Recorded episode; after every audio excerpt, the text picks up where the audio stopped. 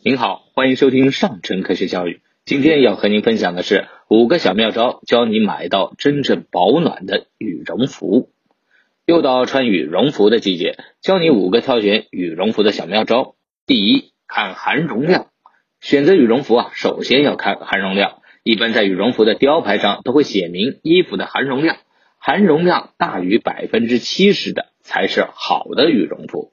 第二呢，看羽绒服的回弹速度。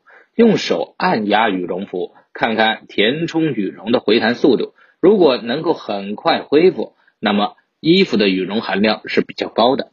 第三，搓捏羽绒服，有的羽绒服里面会塞进别的填充物，如何来判断呢？不妨用手捏一捏，用手揉捏羽绒服，如果感觉到比较扎手，或者能够感受到填充物的毛梗，证明羽绒的杂质比较多。质量呢也比较差。